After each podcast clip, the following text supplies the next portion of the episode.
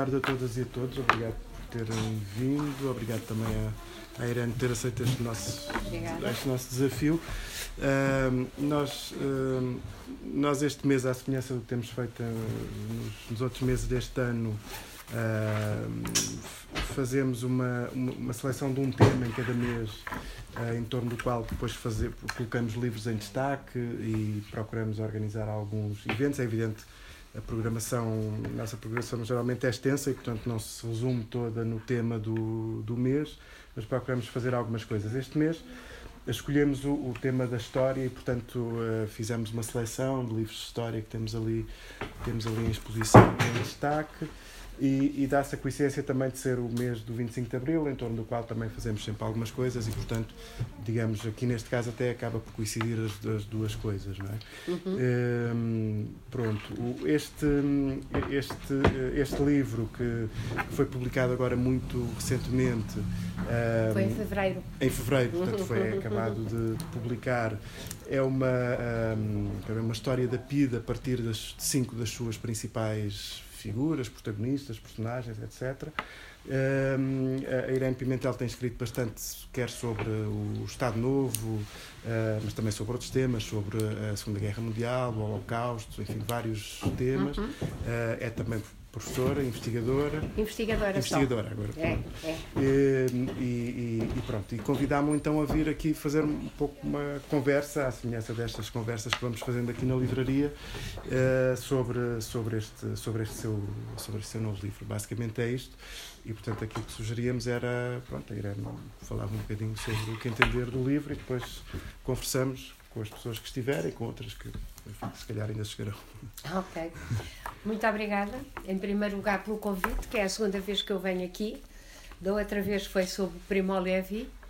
Uh, no, fazia anos de, de, Era da edição do da edição do Sistema um Homem, exatamente. E, e agora foi-me proposto justamente que eu falasse um pouco sobre este livro como já foi aqui dito, eh, eu já tenho feito vários trabalhos e vários estudos sobre a PIDE, a PIDE, DGS, sobretudo a partir de 1945 até 1974, mas eu gosto muito também de pegar nas personagens propriamente ditas, porque evidentemente uma instituição policial, ou seja o que seja, da ditadura ou da democracia, mas neste caso é da ditadura, uma instituição repressiva eh, tem muito a ver também com as figuras que a modelaram e que a marcaram. Portanto, eu escolhi cinco pessoas, aliás, foi um convite que a Esfera dos Livros me tinha feito. Inicialmente, a Esfera dos Livros queria que eu fizesse uma biografia do Casimiro Monteiro, que foi o assassino de Humberto Delgado e de Arajárir Campos e eu disse: não, só sobre o, o Casimiro Monteiro eu não faço, mas achava interessante agarrar em algumas figuras da PID e, através dessas figuras, voltar ao tema da própria instituição. Portanto, o meu trabalho. Hum, hum, o primeiro trabalho sobre a PID foi uma tese de doutoramento sobre a instituição e é um tema assim um bocadinho mais árido, e eu, por outro lado, sou muito adepta da uh, história dos perpetradores, dos chamados perpetradores. E o que é que é a história dos chamados perpetradores? Ao fim e ao cabo, é uma história dos carrascos. Porque eu vou-me basear bastante na literatura e na historiografia do nazismo e da Shoah ou do, do Holocausto, propriamente dito, que é muito importante a questão também de estudarem as figuras através das quais foi possível que fossem exterminados ou mortos tantos, mortas tantas, tantos, eh, mortos tantos milhões de pessoas. E um, é uma literatura e uma historiografia que é muito, muito um, frequente fazer, sobretudo na Alemanha nazi, desde os mais conhecidos aos mais uh, aos carrascos, enfim, mais vulgares, como se costumam dizer, sobretudo o Christopher Browning, que é um historiador que eu gosto muito, que tem um livro que eu aconselho sempre, que se chama Ordinary Men, portanto, Homens Vulgares. E ao fim e ao cabo, ele também estudou os carrascos que iam para grupos móveis de combate na sequência das Forças Armadas alemãs quando invadiam um território. Pela primeira vez, esses grupos foram formados quando foi o chamada anexação da Áustria, depois também quando foi a invasão da, da uh, portanto, da, dos Sudetas, da, da uh, Checoslováquia, e finalmente quando foi a invasão da Polónia e, sobretudo, da União Soviética a partir de 22 de junho de 1941. E através dessa análise, eu acho que se foi muito mais longe na história e na historiografia do próprio Holocausto. A própria historiografia do Holocausto, muito brevemente, também tinha começado por interessar-se mais pelas vítimas. E só a partir de determinado momento é que também foi para os chamados perpetradores. E hoje até se diz que normalmente em qualquer ditadura e na literatura historiográfica sobre o Holocausto que o que se estuda, o que se estuda é basicamente os carrascos, as vítimas e os chamados espectadores, the bystanders, porque isto é como começou nos Estados Unidos. E os espectadores, como se sabe, a, a nível de todas as ditaduras, são muito, muito importantes, porque são o grosso da população. E durante muitos anos pensava-se que qualquer ditadura, fosse autoritária ou totalitária, contava com alguns cúmplices mas, sobretudo, contava com os aparelhos repressivos dessa própria ditadura, envolvendo um, uma teia totalitária, aliás, era a teoria do totalitarismo, uma teia totalitária que não deixava as pessoas movimentar-se ou resistir, e hoje chega-se à conclusão através de, de, de, do avanço da historiografia, sobretudo do nazismo, mas não só, de qualquer ditadura, também se pode falar do caso português, que não é só com cúmplices nem com repressão que essas ditaduras contam, mas é também através da forma como hum, conseguem colocar do seu lado o grosso da população. E para fazê-lo, evidentemente, têm que arranjar formas de um, contagiar, ou pelo menos de marcar essa população com a necessidade de que é preciso ordem, de que é preciso força e que assim é que as coisas funcionam bem. Mas não é só assim. É, é também através de algumas benesses. E, por exemplo, no caso do nazismo, já está bastante estudado, como aquilo, o nazismo era dividido entre os chamados arianos e depois todos os outros, dentro dos quais havia também uma hierarquia de subhumanos ou mesmo não humanos, que era o caso dos judeus, que eram assim considerados como não humanos, como mais como uh, bactérias ou vírus que era preciso exterminar para que o corpo saudável da população pudesse subsistir. Esses arianos, por outro lado, recebiam determinadas benesses, uma das quais, por exemplo, é a chamada Kraft do Freude, que é a força através da alegria, que aqui foi copiada e teve o nome de FNAT. E uh, isto para mostrar que também qualquer ditadura, e também a portuguesa, acabou por conquistar algumas partes da, da, da população. Aliás, basta ver uh, os arquivos do, do, do, Ministério do Interior, que era o ministério que tutelava as várias polícias, entre as quais a PID, exceto a Polícia Judiciária, a Polícia Criminal, que era tutelada pelo Ministério da Justiça. Basta ver isso para perceber de que forma é que havia, inclusive, não sei quantos candidatos a informadores, candidatos a PIDES, queriam mesmo, disseram, eu quero entrar na PIDE. E a própria PIDE, depois recebi estas candidaturas, dizia, mas eu não me interessa, nós não nos interessa nada destas pessoas porque nem sequer têm um papel importante no seio da oposição. E a nós o que nos interessa é pessoas que estejam no seio da oposição e que nos possam, ao fim e ao cabo, informar sobre o que se passa no seu seio. Eu escolhi, eu, em primeiro lugar, eu gostaria de dizer que a PIDE teve vários poderes. Aliás, qualquer polícia política tem vários poderes. Desde logo, não há nenhum polícia, nenhum poder judicial que a fiscalize. Portanto, ela é toda poderosa, digamos. Não é, no caso português, um Estado dentro do Estado. Pelo menos é assim que eu interpreto. porque penso que essa polícia política foi sempre uma polícia eh, doméstica do próprio ditador. Ou seja, nunca a PID tentou, por exemplo, uh, erguer-se contra o próprio ditador ou ser um Estado dentro do Estado à, à, à, maneira, por exemplo, das SS na Alemanha nazi. Não. Foi sempre fiel.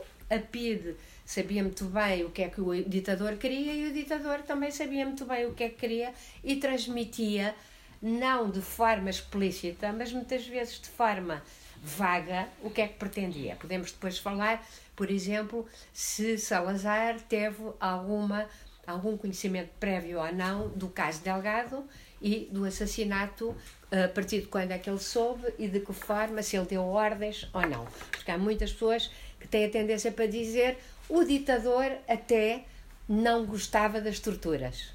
Mas depois havia a polícia política que levava a cabo torturas. E eu digo logo à partida que Salazar sabia muito bem como é que funcionava e incentivava.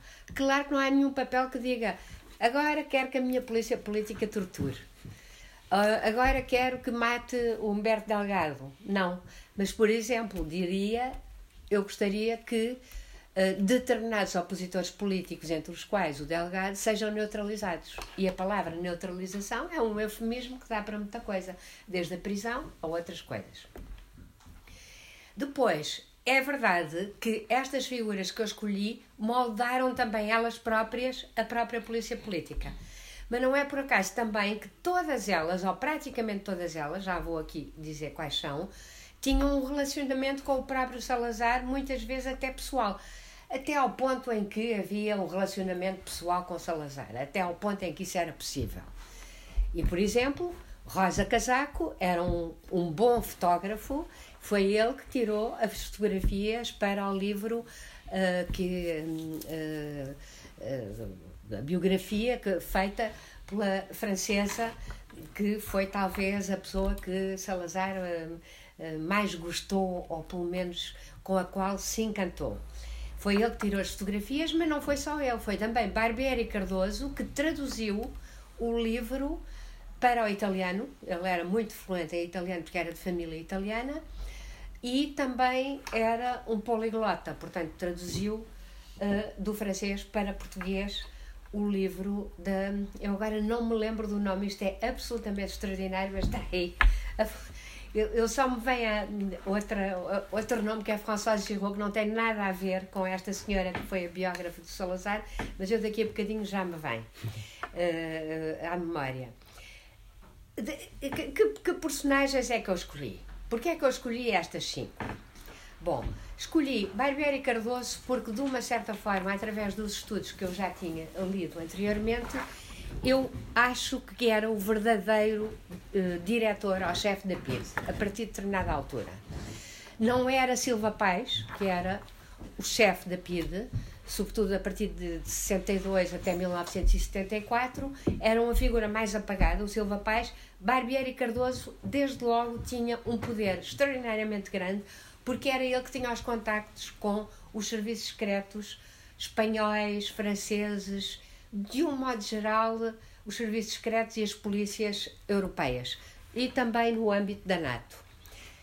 Por exemplo, não era, ele não tinha grande simpatia pela CIA e chegou mesmo a dizer aos homens da CIA, que também os havia dentro da PIDE, e razão pela qual eu escolhi um segundo elemento que foi o Álvaro Pereira de Carvalho. Álvaro Pereira de Carvalho, esse que é o chefe dos serviços de informação da PIDE, a partir de 62 também até 74. Porque a PIDE estava dividida, grosso modo, em dois grandes, duas grandes secções. A secção de informação, que era a que geria os informadores, a escuta telefónica e a interseção postal, e também o relacionamento com outras polícias secretas e polícias europeias, até de democracias, que isso também é outro aspecto muito interessante. Uh, e é, de facto, o Álvaro Pereira de Carvalho é o homem da intelligence, porque a PID também era a verdadeira organização de intelligence em Portugal. Era ela também que tinha o relacionamento com o exterior, como eu já disse há pouco, até porque era também ela eh, que era o gabinete nacional da Interpol. portanto, a Polícia Comum Internacional. Como eu disse há pouco, havia os serviços de informação e havia os serviços de investigação. E era nesses serviços de investigação que era uh, feita a instrução do processo, porque a PIDE instruía os próprios processos que depois enviava a Tribunal Plenário. E normalmente os, os juízes do Tribunal Plenário seguiam próprio, a própria instrução do processo realizada pela PIDE. Esses serviços de investigação foram dirigidos a partir de 1962 até 74 por, pelo José Barreto Sacchetti, que é uma figura que qualquer preso político uh, da ditadura conheceu. Era ele que dava as ordens para torturar, porque era ele o chefe dos serviços de investigação, onde se torturava, onde havia os chamados investigadores, sendo que a PIDE prendia para investigar. Ou seja, não investigava para prender, porque não precisava disso. Prendia preventivamente, aliás, ela própria dizia-se como polícia preventiva, o que são todas as polícias das ditaduras. Quer dizer, vamos prender o infrator antes dele próprio saber que vai uh, ser infrator, ou seja, antes de cometer qualquer crime, sendo que na altura o crime contra a segurança do Estado, interno contra a segurança do Estado e externo, era o crime político e, portanto, era este crime que era gerido pela PID e depois, mais tarde, DGS. Eh, Mas eu também não queria ficar só pelos mandantes. Barbieri Cardoso, que era o subdiretor da PID, o Álvaro Pereira de Carvalho, uh, chefe dos serviços de informação, e o Sacchetti, uh, chefe dos serviços de investigação precisava de ter alguns operacionais. Evidentemente, podia ter escolhido uma quantidade de outros. Aí sim é uma escolha que foi relativamente difícil. Podia ter escolhido os principais torturadores, por exemplo, um Tinoco, um, um Mortágua, as próprias mulheres, porque também houve mulheres da PID que depois foram, a partir dos anos 60, para o corpo de investigadores, entre aspas. Leninha, é? A célebre Leninha, a Madalena, que chegou a chefe de brigada. Ela é, é, muito falada porque foi a que chegou mais longe enquanto mulher no, uh, uh, na hierarquia da PID. Mas podia ter escolhido, também já podia ter escolhido o um, Fernando Gouveia, que era o chefe do gabinete técnico da PIDE, que era o grande especialista do Partido Comunista Português e da vida clandestina do Partido Comunista Português, mas eu já tinha feito também uma biografia desse mesmo Fernando Gouveia. E, portanto, achei que, não sendo o Tinoco, não sendo o Mortágua, o Rosa Casaco era a figura ideal. Porquê? Porque o Rosa Casaco uh, atuou nestes dois, nestes do, nestas duas secções quer nos serviços de informação, quer nos serviços de investigação. Portanto, fez interseção postal, dirigiu-a, ali no Terreiro do Passo. A escuta telefónica também, a dada altura, esteve lá metida. Uh, tinha os seus informadores, embora não muitos, mas, sobretudo, também esteve na investigação e também torturou presos políticos. Ainda por cima, era um chefe de brigada importante, tanto que foi o chefe de brigada que foi a Espanha a dirigir a brigada que mataria depois Humberto Delgado e Arajárier Campos. E depois escolhi o Casimiro Monteiro, porque esse tinha que entrar sempre, como é evidente, até porque foi a primeira escolha que a editora me fez de fazer a biografia do Casimiro Monteiro. E é uma figura interessantíssima porque é o verdadeiro assassino, pode-se dizer, o verdadeiro operacional e assassino. Nem todos eram assassinos, muitos Embora se pode dizer, possa dizer que qualquer torturador é um assassino em potência, mas digamos que este era o especialista de explosivos, de bombas, já tinha eh, morto pessoas na Índia, porque ele é de origem indiana, portanto, o Estado português da Índia, uh, o antigo Estado português da Índia, e foi um ladrão, foi preso pela Scotland Yard em Inglaterra é preso também em Portugal nos anos 60 por todos os crimes que foi cometendo, até na Índia, porque roubava também os presos, não é? E ele, ele era de facto um fascínora. E depois porque é o verdadeiro assassino da PIDE, é o que foi acusado de matar Humberto Delgado e Arajarir Campos. Arajarir Campos há uma dúvida se não terá sido Tenza, mas digamos que Delgado sabe-se que foi morto por uh, Casimiro Monteiro. Ainda por cima, Casimiro Monteiro é muito importante porque ele depois vai para Moçambique. Uh, aliás, já estava destacado em 1965 para ir para Moçambique, quando faz aquele trabalhinho em Badajoz, portanto, em Espanha, em fevereiro de 1965. Depois esperou mais um tempo e depois foi para Moçambique, onde continuou as suas tarefas de assassino. É considerado o, uh, o homem que fez o livro Bomba que matou Eduardo Mondlane, em 1969. E um, é também um operacional que chegou a entrar na Tanzânia, pelas fronteiras da Tanzânia, com fuzileiros, na altura uh, das Forças Armadas Portuguesas, e numa operação onde foram mortos, pelo menos, segundo números da, da própria PIDE, 34 tanzanianos. Ou seja, não só a PIDE e as Forças Armadas entraram no interior da fronteira de um país soberano, a Tanzânia, como mataram estas pessoas porque estavam pelo caminho e uns porque eram da Frelimo.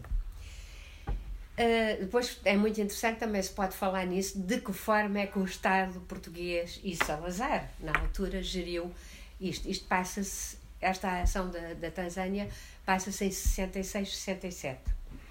E, portanto, ainda na altura de Salazar. Da mesma forma que já tinha gerido o assassinato de Humberto Delgado, querendo fazer crer que Humberto Delgado teria sido morto por uh, elementos da oposição ao regime num ajuste de contas.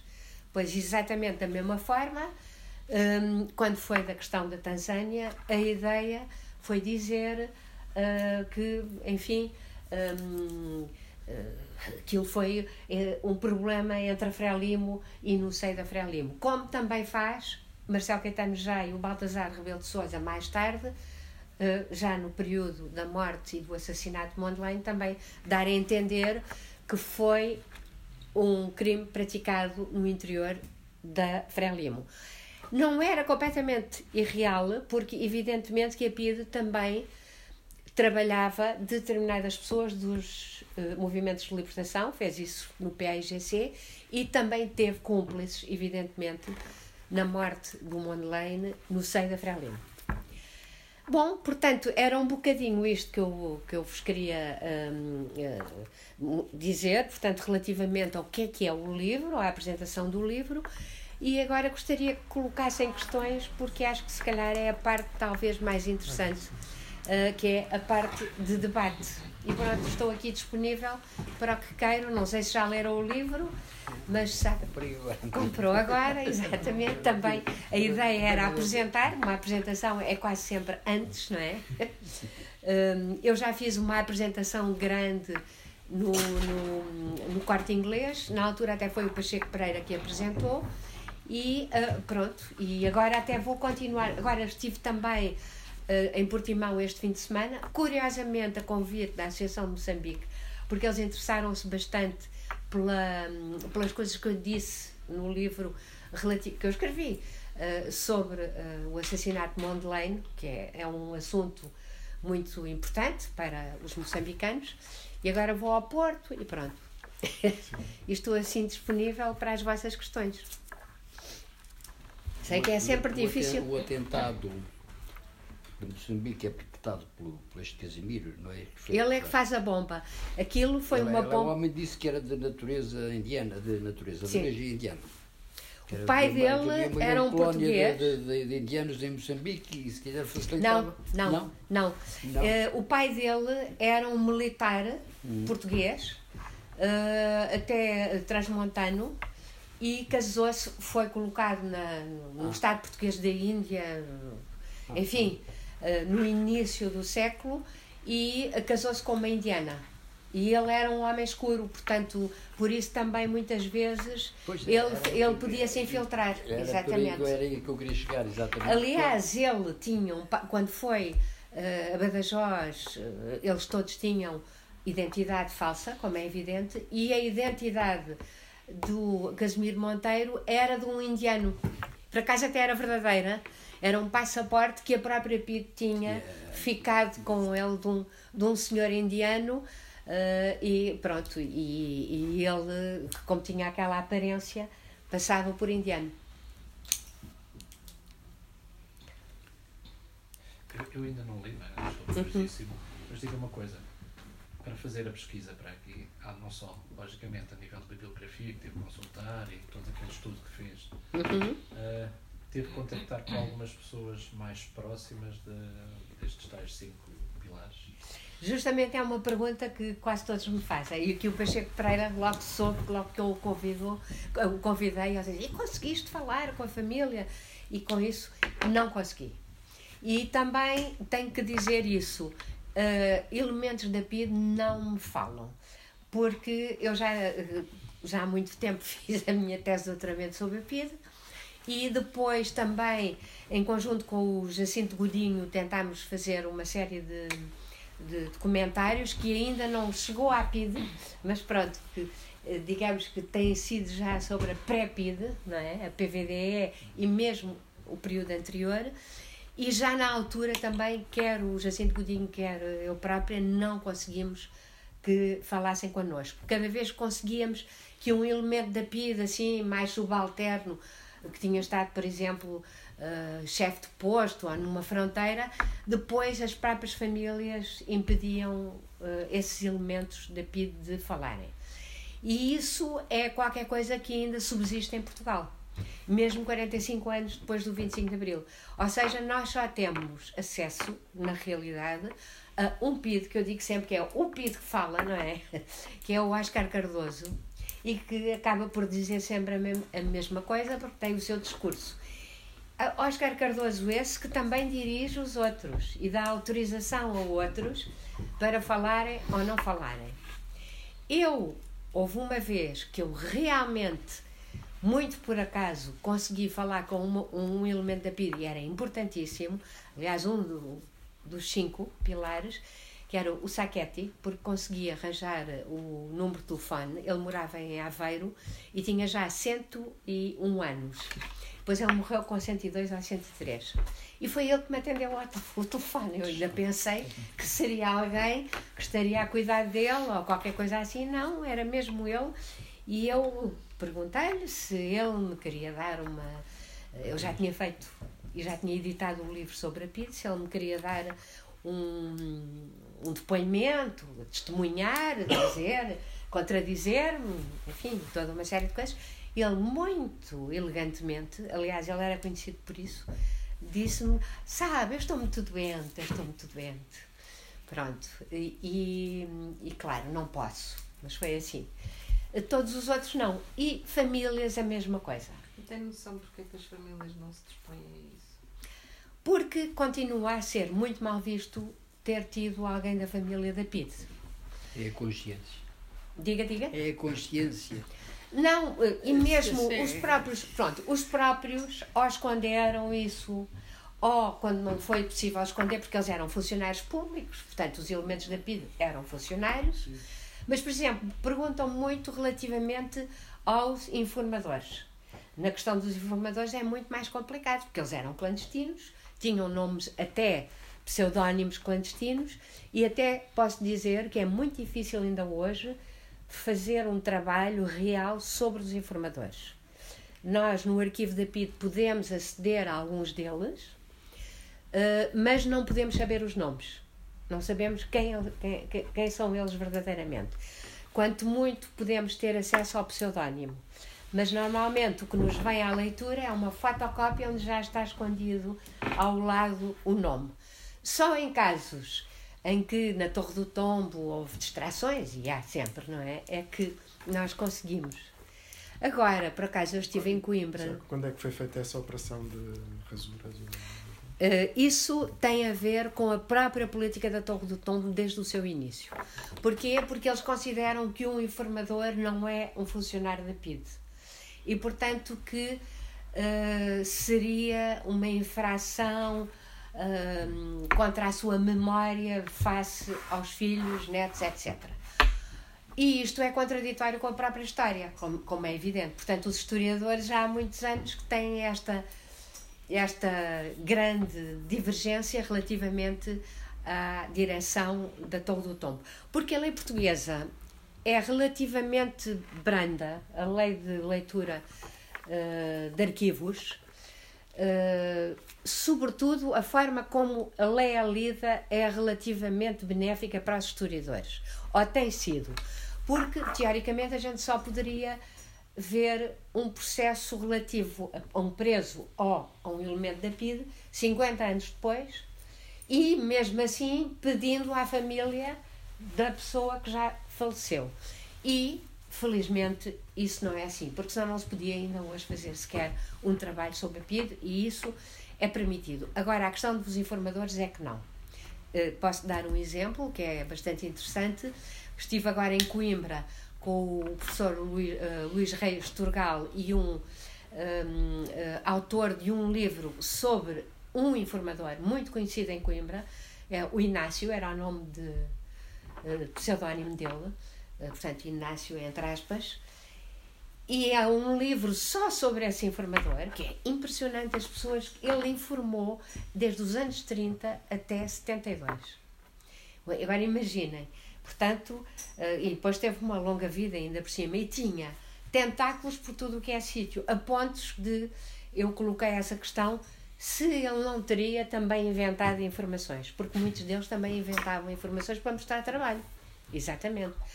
Neste caso, eu já tinha lido Uh, e, e, outras pessoas, por exemplo, a Eugénia Vasques, que faz trabalho de investigação relativamente ao teatro, já tinha apanhado esse Inácio e ela tinha a teoria que era uma determinada pessoa que trabalhava na Universidade de Coimbra. E eu também tinha essa teoria, não sabia quem era, não. E neste momento sabe-se que era um chefe de estação da CP, durante uma quantidade de tempo. E eu até fiquei um bocado incrédula e agora e perguntei mas tem a certeza absoluta, era até uma sessão pública, eh, que é, que é mesmo um ex. O nome está lá, o nome está lá, que é mesmo eh, essa, figu essa figura, e é completamente verdade, porque o professor Luís Reis Turgal, já desesperado, ele tinha sempre apoiado a, tese de mestrado deste autor pediu mesmo na Torre do Tombo, digam-me finalmente quem é que é. E foi na Torre do Tombo que disseram. Portanto, aí há certeza absoluta quem é. E na Torre do Tombo disseram, porque consideraram que neste caso era excepcional, mas que iriam dizer. É uma abertura que eu pessoalmente vou utilizar, não é? Chefe da Estação de, dos Caminhos de Ferro. Chefe da Estação dos Caminhos de Ferro. E, e, e ao sabermos depois isto, eu ainda não li o livro, comprei-o, mas foi, foi a semana passada que eu estive aqui, que eu estive em Coimbra. E é muito interessante porque agora percebemos como é que ele conhecia tanta gente em tantos sítios. E, por exemplo, um dos sítios, e, e, eu disse, pois com certeza, era o entrocamento ele conhecia todas as figuras da oposição do entrocamento. entrocamento. Ele conhecia de Mira, eh, de todas, da Figueira da Foz, muito, muito à volta de Coimbra, mas também conhecia de Coimbra tudo, desde intelectuais do novo cancioneiro, o Miguel Torga, ele informou sobre todas essas pessoas, desde os anos 30 até ao final. Eram vizinhos do Torga tinha lá consultório ao pé. Exatamente. Os advogados todos, os professores, o Arlando Carvalho, ah, doutor, todas essas pessoas. O Portanto, Fernando Val também era da Fernando Val, era sim senhora. Portanto, ele informou sobre essas pessoas todas e sabia hum, levar a cabo uma conversa, por exemplo, cultural, não é? Pelo menos. Durante dezenas de anos. durante dezenas de anos. É e é um caso muito excepcional, porque normalmente teve uma longevidade que normalmente os informadores não tinham, não é? Uh, para já, porque envelheceu também e deve ter começado relativamente novo e uh, continuou nisto. Nós temos outros informadores que são muito conhecidos, que é o Mário de Carvalho, que é o, o homem que, ao fim e ao cabo, se insinuou junto a Humberto Delgado e que o atraiu à armadilha de Badajoz, não é? Uh, mando da PIDE, era, aliás, um informador que se sabe que era o que ganhava mais dinheiro, ganhava mesmo muito dinheiro por mês, mensalmente, era considerado muito valioso. Temos depois outros que nunca saberemos quem são, ou em Coimbra, Há um caso de uma mulher que isso eu já tinha uh, encontrado que denunciava o marido e denunciava todos os amigos do marido que eram da oposição ao regime, que iam lá à casa jantar e etc. Portanto, há assim. E, sobretudo, também percebemos que, uh, a seguir ao 25 de Abril, felizmente, há alguns informadores que nós conhecemos que foram presos. E que era de alta a baixo uh, uh, da escala social portuguesa. Ou seja, não eram só pessoas da escala, portanto, operários que estavam nas fábricas a denunciar os seus colegas de trabalho, contínuos, que havia muitos, claro, nos próprios liceus, mas havia professores que denunciavam os alunos no liceu. O Fernando Rosas, por exemplo, foi denunciado, ele encontrou depois isso, soube mais tarde ao ser preso, foi denunciado pelo seu professor de História. Portanto, há aqui um aspecto de amoralidade e de falta de ética muito grande que vinha de cima para baixo, não é? Uma sociedade que viveu durante tanto tempo com uh, pessoas que traíam as outras, uh, jovens que, uh, estudantes, aos quais era ensinado, nós aprendemos na escola, não faças queixinhas, não é? Mas que depois eram ensinados a denunciar os seus colegas estudantes. Há um caso também de um estudante muito conhecido que era de uma organização política de extrema esquerda que denunciou todas as pessoas dessa organização política. Sabes também esse caso. Porque estes foram casos que foram presos depois do 25 de Abril. Pronto, isso é a parte relativa aos informadores. Depois, outra parte que ainda muitos dizem, está bem, mas uma polícia política é necessária de vez em quando. Pois, polícia política é necessária a qualquer ditadura. Isso é óbvio. E depois, a forma como ela atuava, porque ela não tinha só o enorme poder de ter informadores, de não ter fiscalização do aparelho judicial, tinha o poder, por exemplo, da prisão preventiva, que é uma coisa inenarrável, não é? eu posso lhe prender lá assim, porque acho que daqui, no próximo 1 de maio, vai, vai, uh, vai fazer uma manifestação contra o regime clandestina. Portanto, prendia-se antes do 1 de maio uma quantidade de gente. E, por outro lado, era ela que instruía o processo e tinha outra grande, outra grande arma, que era as medidas de segurança. O que é que eram as medidas de segurança? Qualquer preso político que fosse condenado a prisão maior, a partir de dois anos, mas prisão maior, porque podia haver dois anos e prisão correcional, automaticamente apanhava também medidas de segurança. Medidas de segurança de internamento, como se dizia, que já existiam desde o século XIX e que eram, eram inimputáveis. Pessoas loucas, não é? E não era de caráter detentivo. O que a ditadura fez, e a PIDE teve essa enorme benesse, foi a partir de 47, essas penas não são penas de vigilância, são penas de prisão. E que eram cumpridas nas prisões privadas da PID. Porque a PID tinha também o seu aparelho, o seu sistema de prisões privadas. Algumas eram do Ministério da Justiça, o caso de Peniche, que era onde se cumpria a pena, sentenciada pelo Tribunal Plenário, mas, ao fim dessa pena cumprida, o agente da PIDA, normalmente até era um inspetor, ia falar com o preso e perguntava-lhe: então, se for libertado, o que é que o senhor vai fazer? Claro que o preso dizia logo: vou tratar da minha família, vou estudar, vou trabalhar, vou fazer o que eu posso. Não ia dizer que ia continuar a ter trabalho político e atividade política. E a PID decidia se ele estava regenerado ou não dizia, a gente não acredita. Tu vais voltar automaticamente não só para o corpo dos funcionários do PCP, como vais continuar a ser um, companheiro de estrada, porque também havia uma característica. Evidentemente que um elemento militante ou funcionário do Partido Comunista que, como se dizia, falava na cadeia, confessava perante a tortura, raramente podia voltar para o Partido Comunista.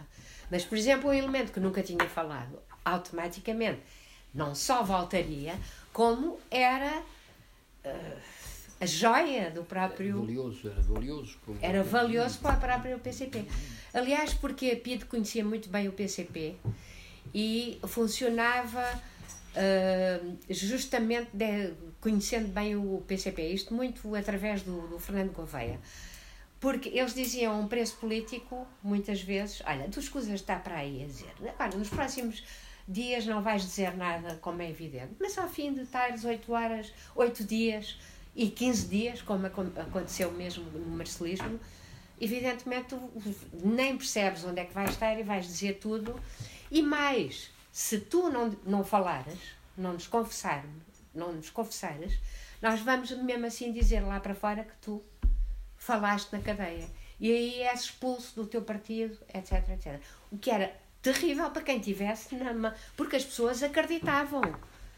O, o Domingos Abrantes conta uma história que hoje em dia rinde-se muito, uh, que acreditou que eles tinham um aparelho com umas luzes que eles punham na cabeça dos presos, mas eles tinham esse aparelho com umas luzes. Fizeram isso, pelo menos que eu saiba, ao Domingos Abrantes, e fizeram uma, a uma mulher do Coço. E dizia: Tu podes estar a mentir, tu podes não confessar, mas nós lemos tudo o que tu tens no cérebro. E parece brincadeira, o, o Domingos Abrantes, hoje em dia, conta isto quase com vergonha de ter acreditado, mas isto era feito quando ele já, já estava há 10 dias e 10 noites sem dormir. E portanto aí as pessoas já têm alucinações, quer visuais, quer auditivas, a todos os níveis, e portanto acreditavam no que a PIDE dizia. E portanto eu posso também dizer que a PIDE era muito eficaz, na sua perspectiva, ao torturar os presos políticos. Porque, por exemplo, rapidamente, a partir dos anos 50, deixou os espancamentos à séria, que era sobretudo o que acontecia nos anos 30. Porque os espancamentos, eu ainda no outro dia estive com um amigo meu, por acaso foi ex-preso político, e, e ele disse-me uh, que para ele, ele adorava, ele atirou-se aos elementos da PIDE, era o Zé Lamego, que é um caso muito conhecido. Atirou-se porque queria ser espancado e a partir de ele sabia que sendo espancado, quer dizer, aquilo só um, atrai a raiva do próprio preso e a revolta. Simplesmente eles também sabiam isso, não é? A própria Pete sabia isso. Mas, eh, e por isso também deixavam muitas vezes de espancar, porque também ao uh, colocar um, uma pessoa completamente pronto, desmaiada, depois tinham que esperar até que ele recuperasse. E, portanto, preferiam a tortura do sono, que era extraordinariamente longa e cujo sofrimento conta com o tempo longo, não é?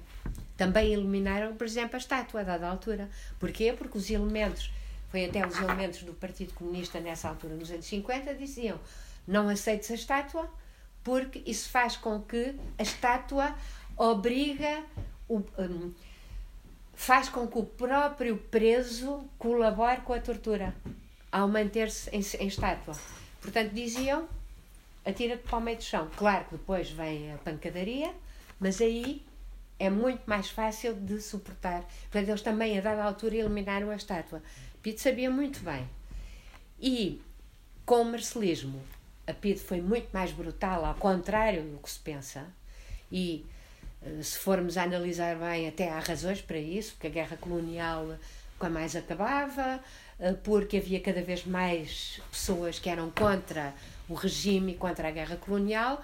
A própria, havia mais organizações, havia mais greves, quer a nível fabril, mesmo sendo proibido, quer a nível de agitação estudantil. E, portanto, a partir desse momento, realmente o regime estava acossado e uh, foi quando a tortura foi maior em tempo, em termos de longevidade, a tortura do sono voltaram a, as pancadarias e a estátua, voltou tudo ao mesmo tempo. Fazendo só uma pergunta, para falar no início. Eu, tive, eu visitei, eu não sei muito sobre história, não sou muito versada no assunto, mas, mas visitei um campo de concentração perto de Bruxelas. E eles tentaram dar um. Malin? Como é que chamava? Lembra-se? Não. Não. Mas não era muito longe, meio, meia hora. Uhum. Nem tanto. Um, era um, era um, era um, um campo de concentração muito pequeno, era quadrado ou pentagonal, não era noção. Um, e eles tentaram-nos dar uma leve ideia do que é que seria uh, entrar. Ele, inclusive, uh, fez uma simulação, o muito, muito bem, do que era entrar, não saber a língua e eles estarem a dizer 116 e tu nem sequer sabes que és o 116 e tens que fazer isto ou aquilo. E depois eles mostraram lá numa das, das aulas as fotografias das, dos elementos que eles conseguiram recrutar na zona dos, do, das próprias populações e o perfil deles. Para guardas. Para guardas e para torturadores. E para torturadores, para... exatamente. E aliás que, aliás que morriam com o tempo, nem sequer os matavam propriamente, eles morriam de desgaste. Uhum. um, há estudos feitos sobre estas pessoas que estavam na base e o perfil destas pessoas. Por exemplo, ele falou um bocadinho que havia alguns elementos com um claro perfil de doença mental, que eles se aproveitavam porque eram. Eles, ele falou lá de um que gostava mesmo de matar. Sim. Ele não, sim, sim. não lhe interessava qual era o uhum. regime, uhum. nem quem eram as pessoas. Ele sim, gostava simplesmente de matar. E eles usavam esse tipo de pessoas para, para atingir o que queriam.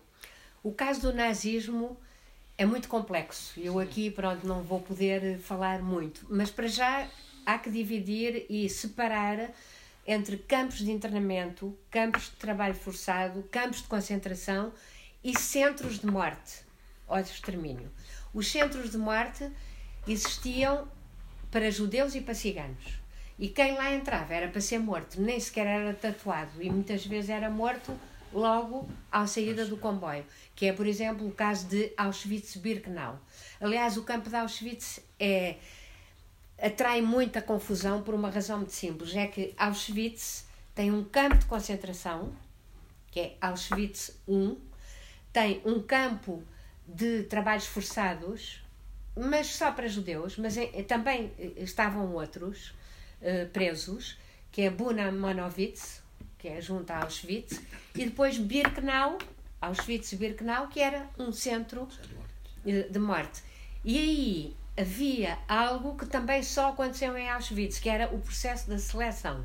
Portanto, quando vinham os comboios, o grosso de homens, velhos, crianças, bebés, mulheres, iam, eram encaminhadas para as câmaras de gás imediatamente e havia uma seleção de jovens que ainda estivessem saudáveis para irem para Buna Monowitz para trabalhar nos trabalhos forçados.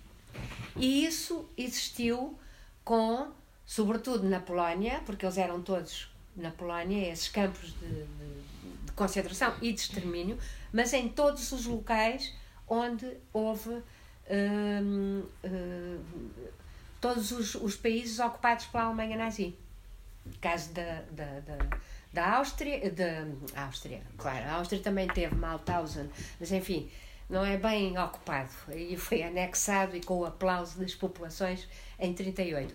Mas, por exemplo, na Bélgica foi um país ocupado, a Holanda também, a França, e houve campos de internamento e de concentração nestes países todos. Os centros de morte existiram só a leste. Na União Soviética, e os principais na Polónia. Mas do que estudou cá em Portugal, também percebeu que existiram este tipo de perfil? Um, não, era isso que eu ia dizer. E há, uh, disse uma coisa muito interessante que é que os, os nazis utilizaram muito, que é o facto de não compreenderem. Por exemplo, um francês, um, um holandês não compreendia, compreendia o que é que um alemão dizia. O que fazia com que a resistência ainda fosse mais complicada Alguns judeus compreendiam o que é que os alemães diziam por uma razão muito simples. Bom, podiam ser da Alemanha, judeus alemães, não é? Ou da Áustria. Mas, sobretudo, porque o Yiddish, que é a língua que agora já é muito pouco falada, dos judeus Ashkenazi do centro da Europa, é muito parecido com o alemão. E, portanto, eles a sabiam. E é verdade que to em todos estes países, e sobretudo no Luxemburgo, na Holanda e na Bélgica, os nazis recrutaram quer presos comuns, como também o fizeram na Alemanha, presos comuns, assassinos, uh, pessoas completamente loucas, e fizeram deles capos, os chamados capos, que é polícias dos próprios prisioneiros. Eles também eram prisioneiros, mas recebiam benesses. Nos, nos sítios, ficavam com mais comida, tinham roupa e, sobretudo, cada vez que matasse, matassem ou torturassem, uh, uh, eles eram protegidos. Havia muitos que eram alemães, uh, criminosos comuns, que também foram enviados para estes campos, mas eram comuns, e depois dirigiam os outros presos. Aqui em Portugal não aconteceu nada disto. E porque desde logo a caracterização do regime português, apesar de ser uma ditadura, é muito diferente da Alemanha nazi. Depois também não houve guerra, porque depois também é muito diferente quando há guerra. Por exemplo, o caso de Espanha, com a Guerra Civil de Espanha, onde a mortandade no final da Guerra Civil de Espanha foi enorme e eles prenderam uma data de espanhóis e aí trataram-nos também dessa forma, como trabalhadores forçados, que depois também eram mortos através da exaustão, a própria exaustão, como disse há pouco. Em Portugal, houve um campo de concentração à maneira dos campos de concentração alemães dos anos 30, da RAL, por exemplo, foi o Tarrafal. Mas o Tarrafal, em 54, fecha e a partir de 45 já não é o tarrafal dos anos 30 e 40. Por uma razão muito simples. O Vião dos Açores também. Uh, era a Angra do, uh, do Heroísmo era uma prisão. uma prisão. Aí era mesmo o forte da Angra do Heroísmo era uma prisão onde alguns presos eram políticos, eram deportados e ficavam ali. Depois, com o Tarrafal, de facto, houve ali um período nos anos 30, 40 muito complicado. Simplesmente, a partir de 45, a guerra termina com a vitória dos aliados ocidentais, sobretudo no chamado Ocidente, e a derrota dos alemães nazis e dos fascistas italianos. E, portanto, também houve um cuidado grande em transformar o Tarrafal nessa altura. Todos os presos que ainda ficaram até 45, 46 foram muito poucos já, porque muitos voltaram para o chamado continente, explicam isso. Há uma segunda fase do Tarrafal, que é a partir de 61, que é para elementos dos movimentos de libertação. E aí, sobretudo, de Angola, Moçambique não, porque Moçambique tinha os seus próprios campos, a Machava e tudo, e era mais longe. Portanto, era sobretudo guineenses, angolanos e hum, cabo-verdianos, também alguns deles. Eh, mas, portanto, não havia. Havia. Um, o, o que a PID fazia era tentava também que alguns presos se passassem para o seu lado e que traíssem os antigos camaradas. Aconteceu sobretudo em dois casos nos anos 60, que foram muito conhecidos, que foram elementos importantes do Partido Comunista Português que se passaram para a PID. Mas são casos muito raros. Porque não se pode dizer que uma pessoa sob tortura acabe por dizer determinadas coisas, porque a tortura era muito eficaz, não se pode dizer que é um traidor, não é? Eu, eu, eu faço a diferença e que não, não se pode dizer que ele se passou para o outro lado. Eu faço uma diferença entre isso e, e o problema é que muitas vezes não se fazia essa diferença. E, portanto, também se vitimava o preço político ainda mais também através dos seus camaradas, que foi algo muito complicado. Hoje já fica mais atenuado tudo isso, mas a seguir ao 25 de Abril havia pessoas completamente ostracizadas porque tinham falado na cadeia e muitas vezes e não, eram. E não deixavam de não ter as suas ideias próprias e continuar a defender. E continuar. Embora, embora e, e muitas vezes a seguir ao 25 de Abril até estavam em meetings, em comícios Uh, e eram denunciados muitas vezes por pessoas eram que estavam... os exageros próprios da, claro. do clima, da, claro. do clima de, exatamente, de, sobretudo em pleno PREC exatamente exatamente mas depois isto foi-se atenuando pronto Na, no, no pós-guerra eu era miúdo e quando a guerra acabou ainda, ainda me lembro de manifestações no Rocio Ai, lembra-se? Verdade.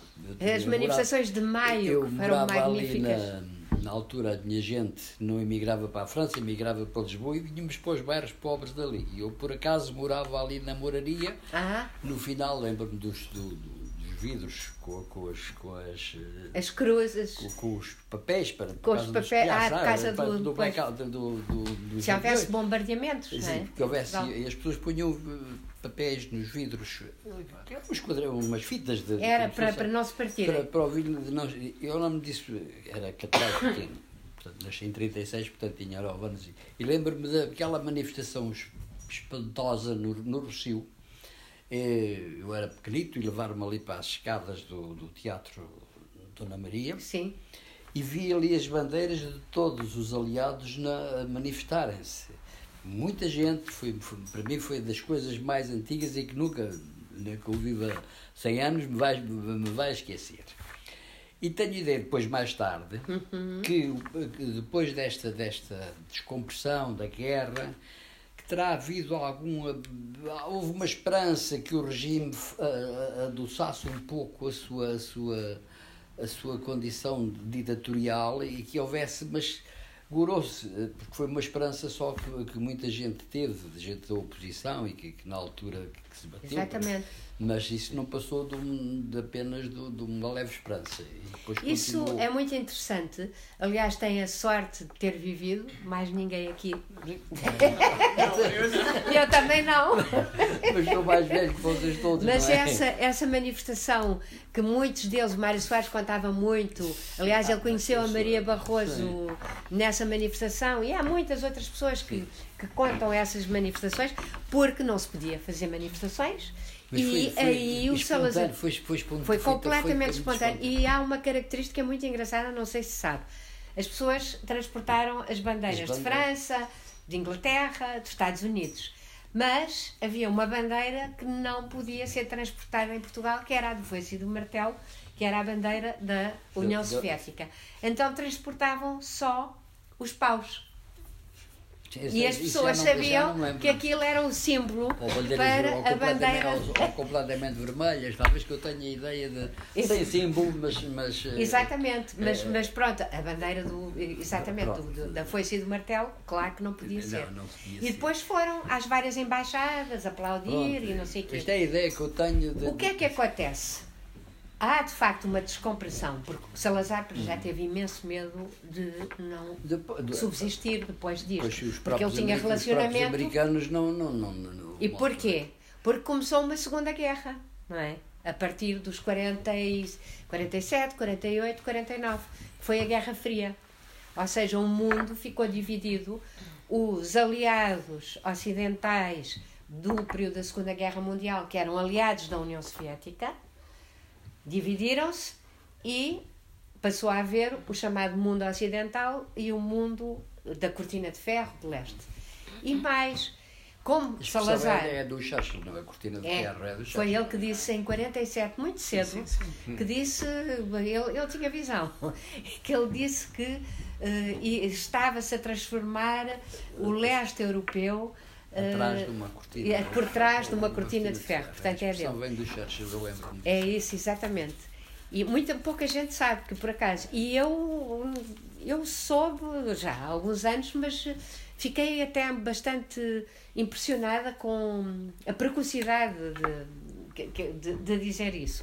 Porque aqui sentiu-se, sobretudo em 49. E em 49 porquê? Salazar era um regime profundamente anticomunista, não é?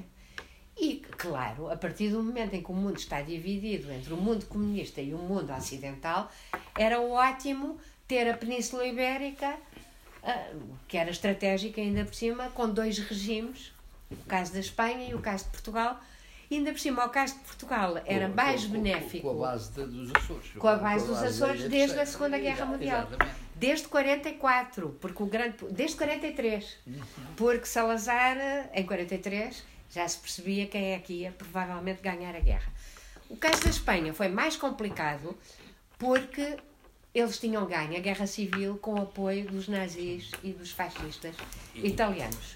E aí foi mais difícil a adaptação ao novo mundo ocidental. Mas no caso de Portugal foi bastante rápido. Mas em 49 Portugal entra na NATO, é um dos países que assina o Tratado Atlântico Norte.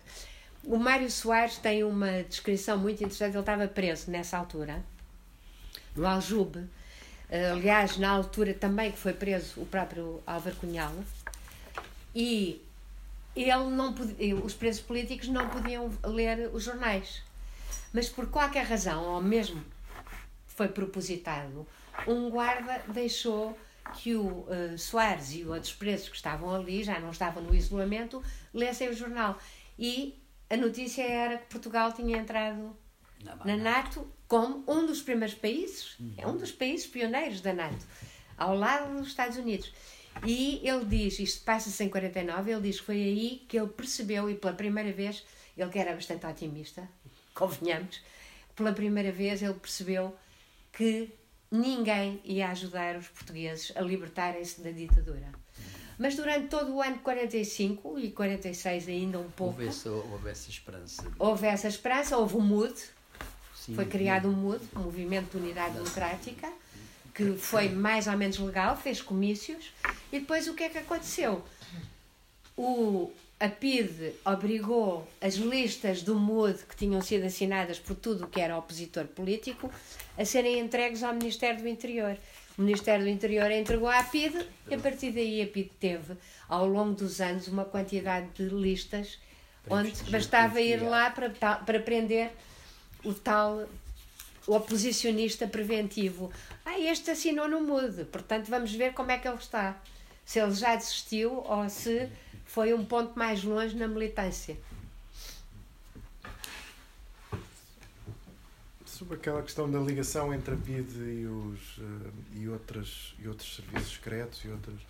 Nós tivemos aqui há um, um ano passado, creio eu, passou por cá a Anabela Duarte, que está que estava que esteve a fazer uma tese de doutoramento também muito interessante sobre, sobre a música sim sobre Já a sei. utilização do som bom ela então, era do. Uh, é, Merif Dada. É Merif Dada, eu sei. E ela. Bom, mas o, o tema era muito interessante, a mim interessa-me especialmente, que era, no fundo, a utilização. que é um, um, tema que tem sido estudado até a propósito de outras, por exemplo, na, na dita guerra ao, terror, guerra ao terrorismo, tem sido usado muitos mecanismos sonoros como mecanismos de tortura, etc. Exatamente. E ela estudou esse para o caso português. Mas, bom, mas o, o que ela também, pelo meio, acabou por perceber era justamente essas ligações sobretudo, uh, sobretudo as, as, ligações uh, que procuravam incorporar capacidade tecnológica. Na, Exatamente. Na, na, Aliás, é muito interessante. Não só com a CIA, mas, por exemplo, com, com os serviços secretos franceses. Franceses. E da aquisição de equipamentos, etc. Eh, Exatamente.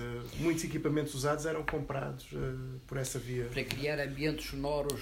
Pronto, essa era uma das. Porque é uma tortura. Sim, sim, sim. É uma sim, tortura. Aliás. Lembrei-me disso por causa do tal aparelho do Domingos Abrantes. Ah, do, Exatamente. Mas, mas Isso é muito interessante porque a Anabela Duarte convidou-me na altura, ela estava a iniciar a tese de doutoramento, eu achei muito sobre o assunto, eu achei interessantíssimo e ela convidou-me para irmos discutir à Cinemateca um filme de um alemão sobre esse, sobre a tortura musical. Sabe o que é que aconteceu? Até foi de rir à gargalhada. Eu acho que ainda era no tempo da Maria João Seixas e não havia dinheiro. A Cinemateca não tinha dinheiro. E houve um, um, um fusível que, que rebentou. E eles não tiveram dinheiro para comprar um fusível. E portanto, de repente nós íamos ver o filme e discutir sobre o filme. Só discutir. E tivemos que discutir tudo sobre um filme que não sim, tínhamos visto. A Anabela sim que já tinha visto, mas eu não.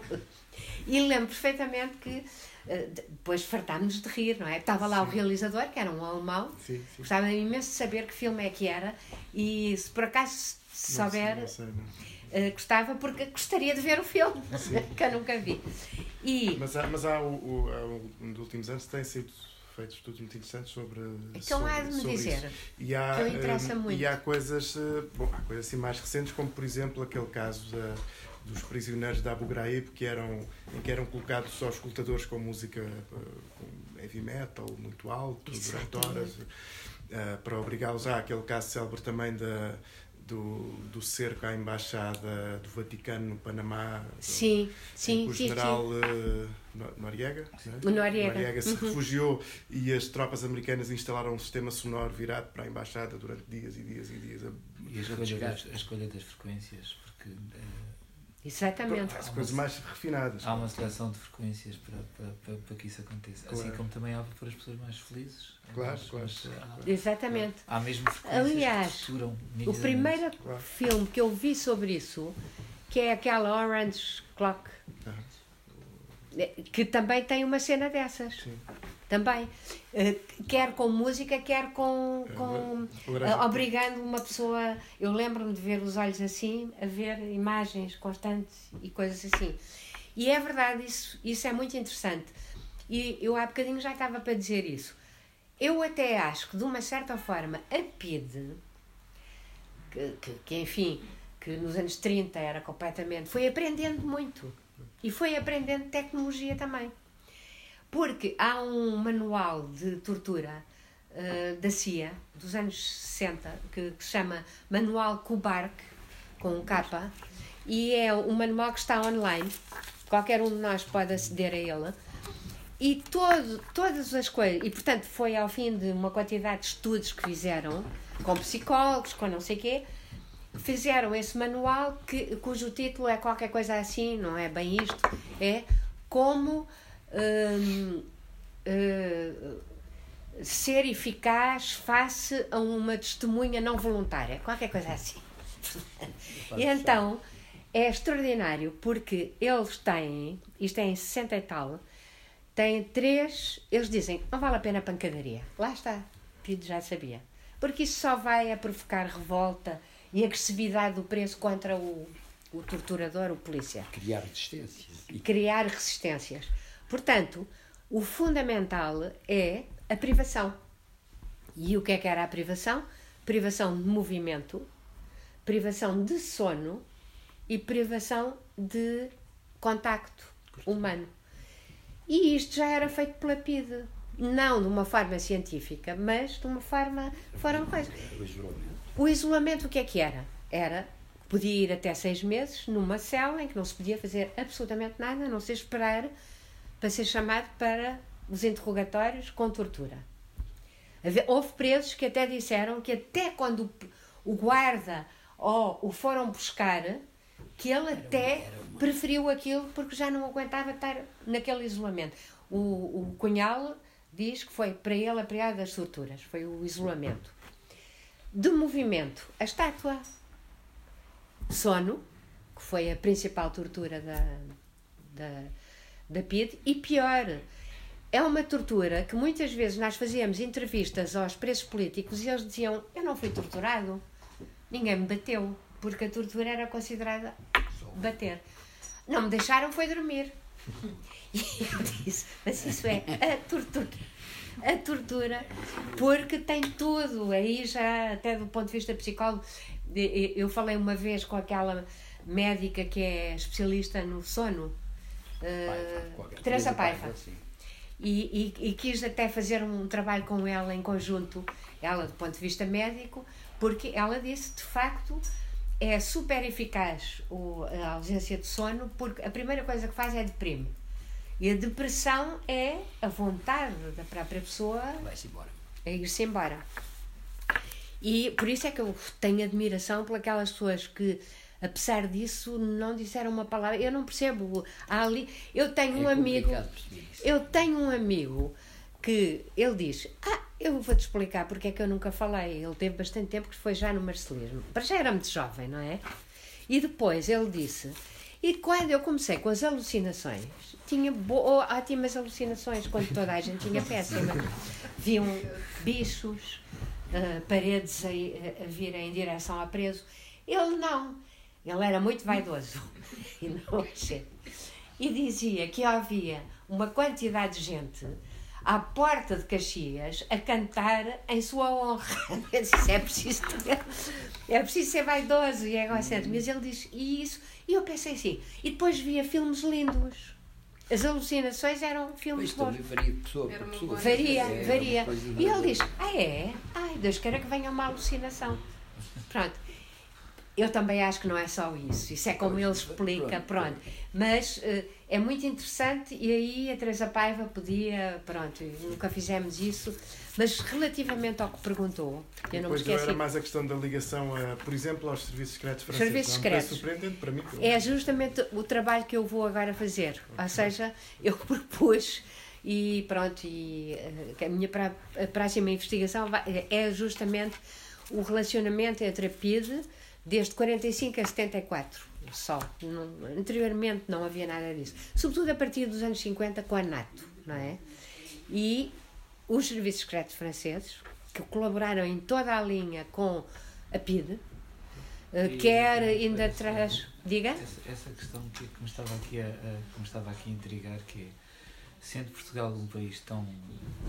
portanto. Uh, que caiu, pode-se dizer, posso cometer algum erro naquilo que vou perguntar, mas que, que, estava em algum, eh, em algum isolamento depois de haver já alguns países como França e como, uhum. como portanto, em que, em que começavam até a abandonar uh, processos coloniais mais cedo e, uh, no caso da Argélia com os franceses uh, como é que depois a PID encontra eco e, e, e encontra apoio ou, ou, em que base é que se referencia porque normalmente como, como, os processos políticos acabam sempre por ter algum processo de, de aliados ou de, ou de, referência uns nos outros, ou um bocadinho uhum. de, de, quase, não há de ser tão bonito, mas quase de inspiração, não é? Uhum. Mas uh, como é que, uh, portanto, estando Portugal a, a, a, viver já uma espécie de, de desacompanhamento de um, no, na colonização, sim, por exemplo, de, uma Europa uhum. que pretendia portanto, a, evoluir para um, para um portanto, já um pouco a, a adivinhar-se uma Europa mais parecida com aquela que nós eh, conhecemos hoje, uhum. como é que a PID encontrava canais de, de, de possibilidade e da aproximação e da aproximação com essa gente? Exatamente, isso é muito interessante. Eu, aliás, é o que eu vou eh, as minhas hipóteses, já tenho algumas hipóteses porque também com já... a CIA é mais óbvio, não? Uma pessoa está com a CIA, a CIA a tudo e, que é. E sabe uma Agora, coisa, hum... e não é assim tão óbvio, porque é assim, também houve problemas este senhor acabou de colocar uma questão muito interessante, por exemplo, com a administração Kennedy. Porque a administração Kennedy era a favor de uma descolonização e, a dada altura, até apoiou a própria UPA. Como se sabe. Não, depois não apoiavam de nenhum, o MPLA, evidentemente. Aí era, o apoio era da União Soviética. Mas, aí, nessa altura, por exemplo, até o relacionamento da PIDE com a CIA foi o período pior. O Barbieri Cardoso, eu aliás coloco isso no livro, não gostava nada da CIA. Porque ele era o europei, europeísta, entre muitas, muitas aspas. Tinha bom relacionamento com os espanhóis, claro, como o Rosa Casaco tinha, com os franceses, já vou explicar porquê, e sobretudo com os italianos, porque ele era de origem italiana e, uh, com, e havia também uma extrema-direita italiana que sempre houve uh, na Itália, não é só agora, o problema é que eles nunca acabaram com o fascismo na Itália, mas isso é outra é questão. Mas também há uma questão muito importante. O relacionamento com a França vem do período colonial, precisamente da Guerra da Argélia. Portanto, a França, através dos seus militares, das suas agências secretas, deram lições às Forças Armadas Portuguesas e à Polícia Política Portuguesa como também torturar. Por acaso, a Polícia Política Portuguesa aqui, na chamada metrópole, nunca utilizou essas torturas que era para matar, enfim, porque as torturas eh, de, de, um país colonialista, ainda por cima em guerra, é para matar. E isso eles faziam na Argélia. E a PIDO utilizava esse tipo de tortura nas colónias. Como as Forças Armadas, diga-se passagem, portuguesas. Porque até há quem diga que às vezes, determinados elementos dos movimentos de libertação preferiam ir parar à PIDE do que ir às Forças Armadas. Dependia que tipo de Forças Armadas, não é? Pronto. E, portanto, começou logo aí um grande relacionamento com a, a, com França. Por outro lado, eu já disse há pouco, desde quase o início, quando a Interpol uh, foi criada, o Gabinete Nacional da Interpol era na PID. Era na PID. E isto fez com que, através das polícias comuns, a PID recebesse muita informação também, sendo que para uma ditadura o comum e o político estão uh, um com o outro, namoram um com o outro, uh, enfim. E, e, e, porque para eles política é comum, crime comum, e o crime comum pode ser político. Pronto. E com os espanhóis, evidentemente havia ótimos relacionamentos, e depois todos os países da NATO, porque é só começar a ver, a partir de 56, 57, porque também a NATO, Portugal entra na NATO em 49, mas há todo um processo de adaptação das suas forças armadas. Não é por acaso que Delgado foi parar aos Estados Unidos, não é? E aprendeu outro género de coisas, inclusive é que se calhar era interessante concorrer e uh, haver uma democracia, porque Delgado começou por ser um pró um salazarista um e, e, mais à direita, e forte, mais à direita até, exatamente. Ele e o Galvão, curiosamente. E, portanto, estes apoios, este relacionamento era feito através disso. E com a NATO é a questão do anticomunismo. Portanto, a polícia francesa tinha trabalhadores estrangeiros que tinham ido a assalto. Ela vigiava-os. E, sobretudo, vigiava o trabalho político que era feito no seio da imigração. Os elementos do PC e mais tarde também da extrema-esquerda. E aí nós temos de todos os serviços secretos franceses, a Sûreté, o SDSE, todos eles, Renseignements Généraux, todos eles diziam: olha, fulano tal está a fazer trabalho político, não sei. Quando foi de maio de 68, expulsaram uma data deles porque já tinham informações, algumas das quais também daqui sobre exilados portugueses.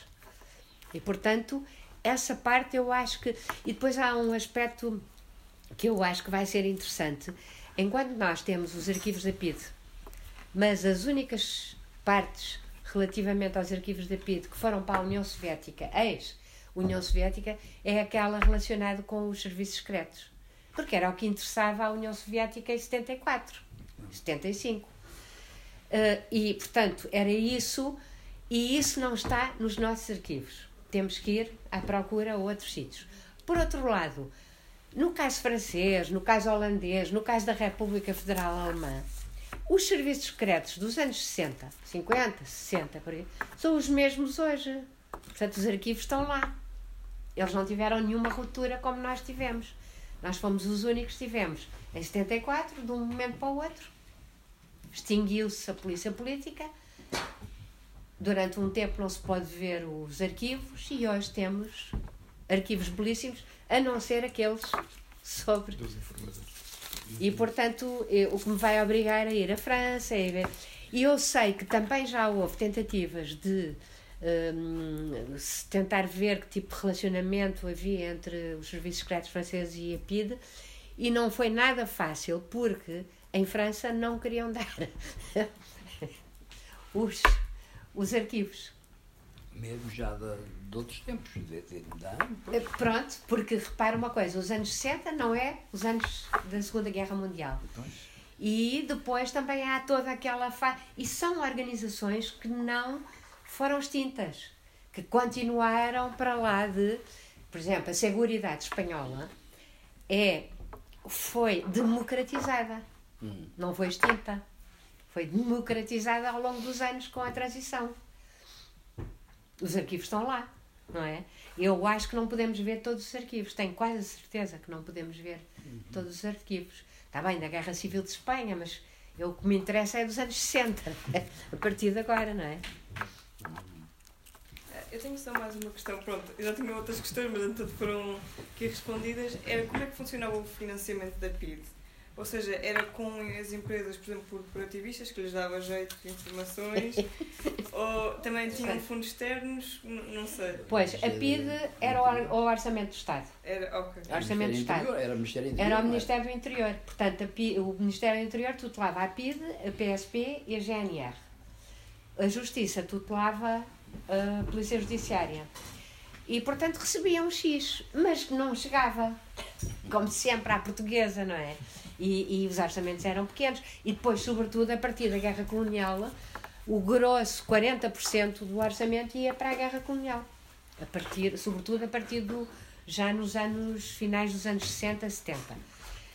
E eles também iam recolher dinheiro noutros lugares. E onde é que foi? Disse, tem toda a razão, às empresas.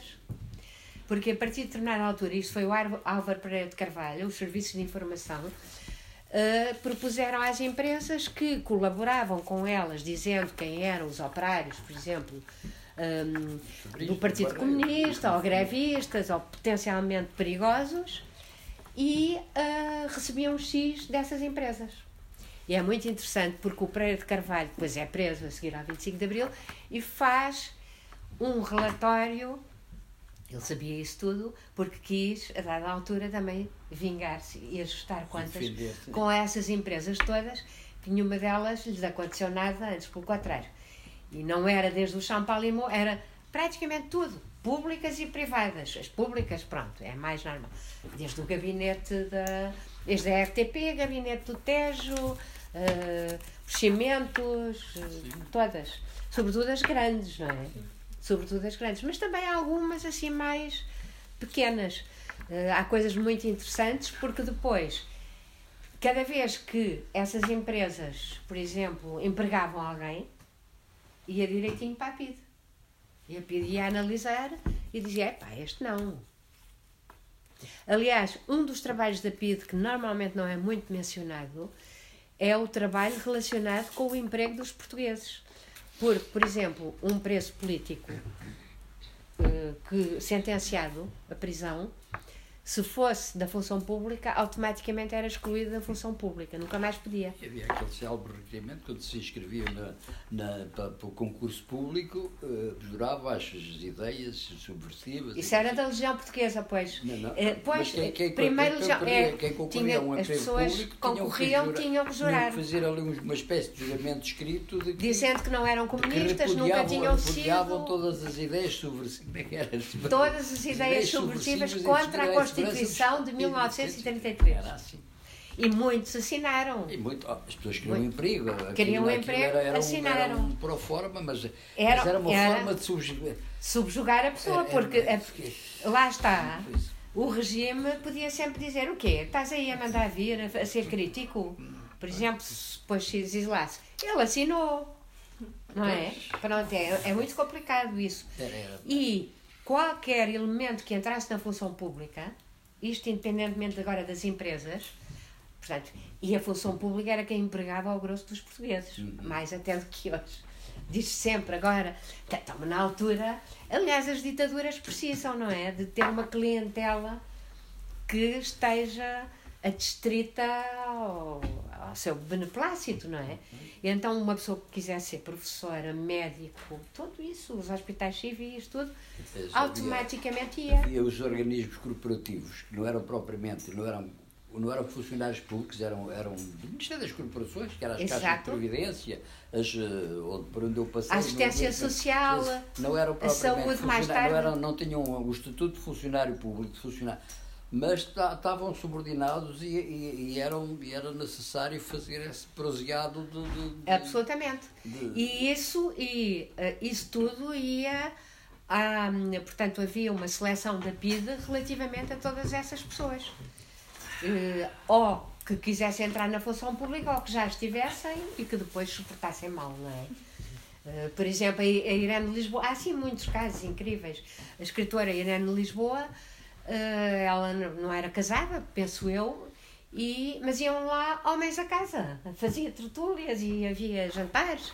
E então há uma denunciante, que não se sabe quem é, professora, colega, provavelmente queria o lugar dela, não é? que denunciou a APID, dizendo, e não foi por questões políticas, dizendo que ela era imoral, amoral, recebia homens, coisas ser, devia ser feia. Era uma mulher feia, com certeza. A denunciante. Ah, pois também. Não, é porque depois, essa parte de, dos informadores me perguntam também muito isso. O que é que faria? Por exemplo, esse Inácio, toda a gente pergunta: o que é que faz um chefe de uma estação que conhece uma data de gente, que até é relativamente culto, pelo menos lia, o que é que faz denunciar tanta gente? Pronto. Podia ser por ideologia. Por ideologia mas eu acho que não é o grosso.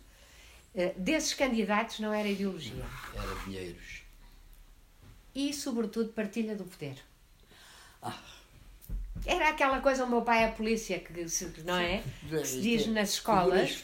E é, eu sou polícia. Vestido de uma farda ficam completamente diferentes. Basta nem que seja. De... Abre portas. Aliás, os elementos da PID não, não se fardavam, só em, em, em algumas situações. E muito lá para trás, assim de cerimónia, E todos eles, de, volta e meia, o, o, o Gouveia, todos eles, o, o, o Rasa Casaco estava, volta e meia eram punidos no seio da PIDE, porque passavam a vida ou a exigirem dinheiro. Uh, por exemplo, de homossexuais, um caso assim, eu vou dizer que tu és homossexual, portanto, dá-me dinheiro. Uh, entravam em tudo que era sítio, praças de touro, sim, sim, sim, cinema, casino de Estoril. Há um caso com, com a filha do, do Gouveia que diz: Oh pai, já viu que ele não me deixa entrar, porque ela não devia ter a idade, provavelmente, e o, o, o Gouveia manda aprender e leva à esquadra. E por acaso esse, esse, esse uh, porteiro, não é? Ele teve uma coragem incrível porque ele depois colocou, fez um processo ao próprio Gouveia. Ora bem. Claro que não o ganhou, mas, claro. Mas não gostava mesmo da PIDE. E isso são aquelas pequenas resistências que eu, por acaso, fiquei com uma admiração por esse homem. Pronto, já deve ter morrido há, há muitos de tempo. E foi a meizinha, a, a, a filhinha. Está a ver, pai, não me deixam entrar. Ah, é?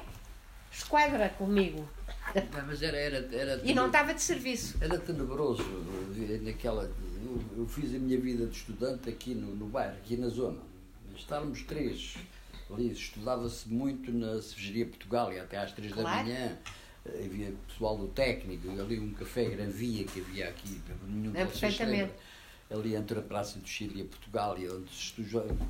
E depois ao fim do. a gente vinha para cá fora para, para conversar e para estudar, mas sempre a olhar para o lado. Ah, mais de três, mais de três pessoas a conversar no, era, era perigoso. Isso é outra era, coisa que, era, era que eu também digo, de, porque é o cotidiano. E é, e é muito complicado esse cotidiano. Eu fui agora ao, a uma peça da Joana Caraveiro para miúdos de 7 anos, foi muito giro, e era sobre o Estado Novo e o 25 de Abril. E, e depois fizeram-me perguntas, pronto, convidam assim umas pessoas e fizeram-me a mim perguntas. E é muito engraçado o que é que os miúdos, o que é que para eles foi o pior de tudo. Bom, o pior de tudo foi quando na peça se diz que era proibido comemorar o dia da criança.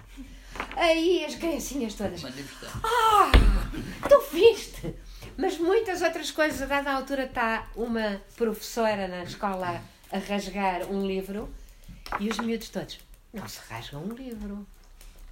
Não, pronto, este género de coisas. E depois, justamente, eu disse: não se podia dar beijinhos, não se podia namorar, esse género de coisas. E, como muito bem diz, a desconfiança sempre de toda a gente. Qualquer, qualquer jardim, qualquer homem com uma farda. Eu lembro-me de namorar no jardim e o homem da farda, do jardim. Ah, para já é isso. Tinha, tinha um boné, tinha uma farda da Câmara. Até ele vai-se meter comigo e vai a licença do isqueiro, por exemplo, toda a gente tinha. Coisas, são coisas que às vezes não passam para a cabeça de muita gente. Mas eu, para mim, o pior de tudo é a desconfiança. É, era sobretudo so, Relativamente a toda a gente, porque mesmo colegas mesmo era, era, e amigos, era, que hoje podem ser. Era um desconforto. Mas, uh, será que e isto é incrível. E eu lembro-me que depois do 25 de Abril, uns amigos meus, porque eu vivi lá fora também, eh, da Suíça vieram cá para ver a Revolução, claro, e fomos jantar. E a dada altura eu comecei a falar de política e reduzi a voz. E eu é não me apercebi disso. E ela disse-me assim: Mas porquê é que tu estás uh, a falar mais baixo? Agora vocês já não precisam de falar mais baixo. E assim, estás a ver? Fico os traumas, fico. É porque, pronto, é um hábito. Era um hábito. Havia coisas de